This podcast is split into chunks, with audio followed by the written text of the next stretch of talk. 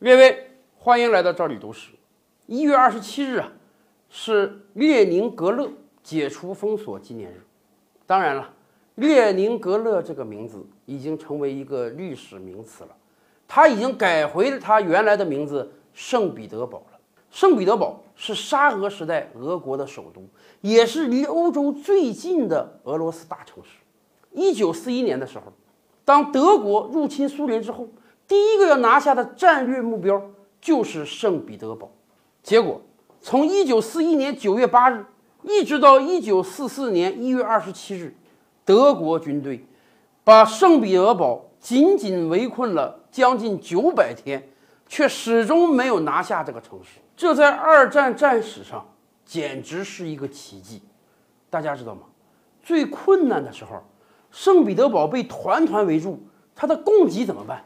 它只能在冬天的时候，圣彼得堡旁边那条河冻住了。利用这个冻住的河来向圣彼得堡运送各种物资，而今年正好是圣彼得堡解除封锁七十五周年，所以啊，俄罗斯国内圣彼得堡市内举行了盛大的阅兵仪式来纪念这个成就。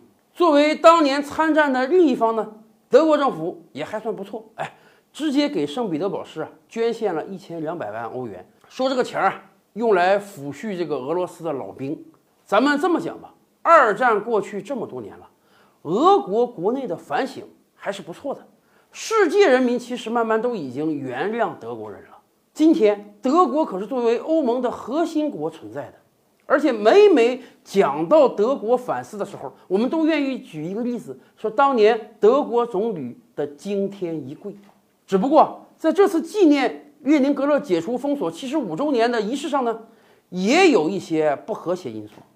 德国有家小报叫这个《南德意志报》，这两天他发表社论，他说什么呢？他说：“你看这个俄罗斯啊，纪念这个七十五年前的一场战争啊，而且还摆出那么多坦克大炮，搞这个阅兵仪式，耀武扬威的。说俄罗斯这是心怀叵测啊，这是在挑动俄罗斯境内的民族主义情绪。按这个小报的看法，这个战争都结束那么多年了，你现在还提它干嘛？你提它纪念一下也行，你为什么搞阅兵仪式啊？”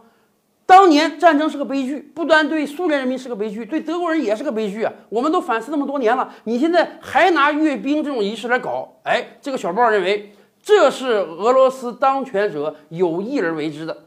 当然了，这个小报的文章被俄罗斯媒体大加斥责。战争确实过去了很多年，可是，难道每一个当年经历过战争的国家和民族都认真反思了吗？当然没有啊，我们身边不就有个例子吗？而且时至今日，我们能说德国每个人也都反思过了吗？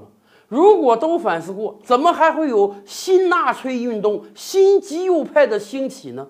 我们其实更要警惕的是，当战争离我们越来越久的时候，很多人会忘记当年为什么会发生战争，很多人会忘记战争给我们带来的创伤。更有很多人会觉得，哎呀，当年战争我们打输了，现在我们得重新打一遍，重新打一遍，说不定我们赢啊！